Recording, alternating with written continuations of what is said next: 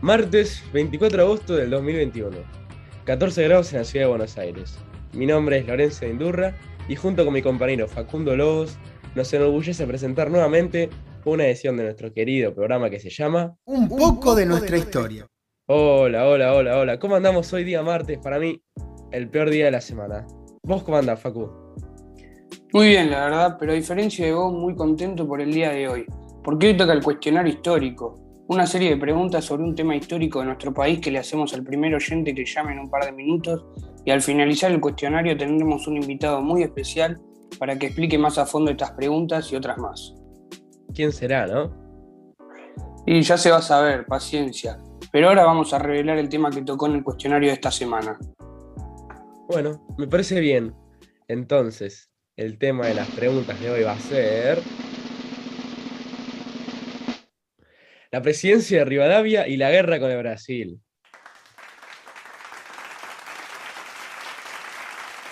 De todas formas, antes de arrancar con el cuestionario, vamos a ver un poco de quién fue Bernardino Rivadavia, ¿no? Un hombre que fue muy querido por algunos, pero muy odiado por otros. Así ponemos un poco de contexto a la gente y podemos arrancar bien con el cuestionario. Muy bien. Bernardino Rivadavia, nacido como Bernardino de la Trinidad González de Rivadavia y Rodríguez de Rivadavia, nació en Buenos Aires un 20 de mayo de 1780 y falleció en Cádiz un recordado 2 de septiembre de 1845. Fue un político rioplatense y primer jefe de Estado de las Provincias Unidas del Río de la Plata, ejerciendo con el cargo de presidente, luego de una gran campaña como ministro del gobernador de la provincia de Buenos Aires, Martín Rodríguez, apodada como la feliz experiencia. Bueno, yo creo que con esta introducción los oyentes ya pueden empezar a llamar, ¿no? Nuestro número, por si no sabían, es 11-568-193700. Así que abrimos la línea para que puedan llamar a partir de ahora. Sí, a ver quién va a ser el que responda a las preguntas y tenga la chance de ganarse una caja de alfajores. ¿Alfajores? ¿Qué alfajores? Alfajores, Jorgito.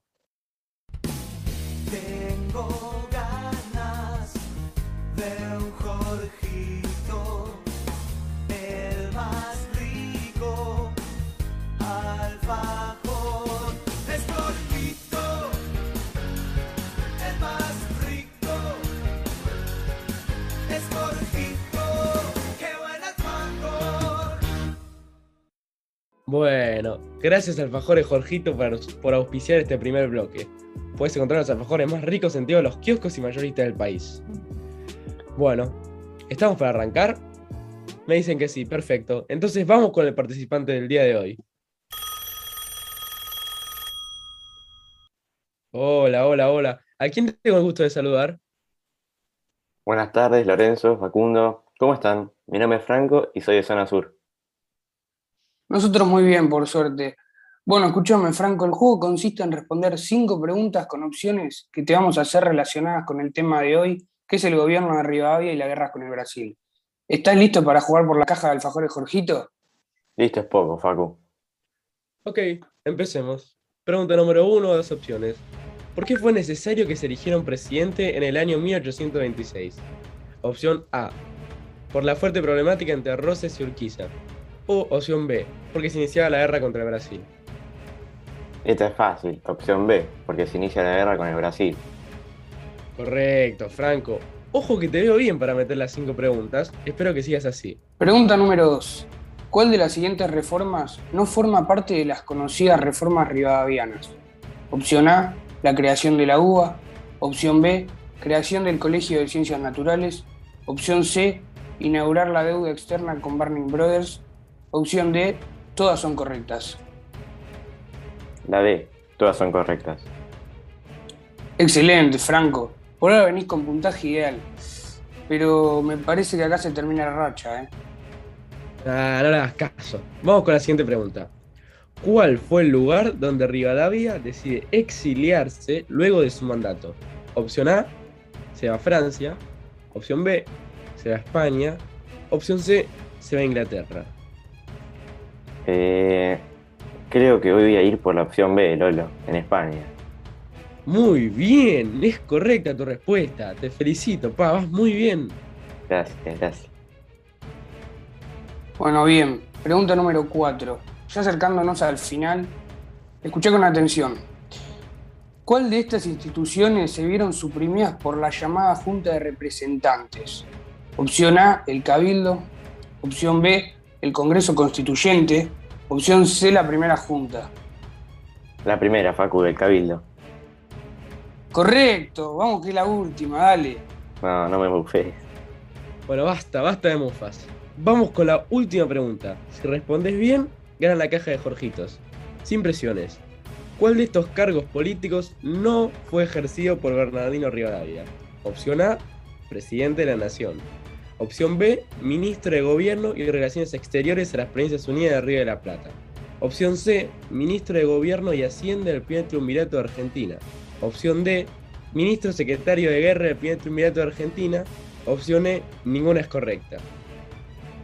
Pensala bien que es la última, Franco. Dale, vamos. Eh, no sé, me estás poniendo mucha presión, pero creo que me la sé. Respuesta final. Opciones, ninguna es correcta. ¡Es correcto! ¡Sí! Felicidades, Franco. Ganaste la caja de alfajores Jorgito, los mejores del país. Muchas gracias, loco, por la buena onda y por hacerme reír. Me ayudan a aprender cosas nuevas de nuestro país. Gracias a vos, Franco, por comunicarte con nosotros. Te mandamos un saludo muy grande. Bueno, gracias de vuelta y te devuelvo el saludo. Suerte en lo que queda del programa, che. Ahí está, ahí se fue el concursante. Muy sabio, la verdad. La verdad es que sí. Además, las preguntas eran para, para personas que realmente saben.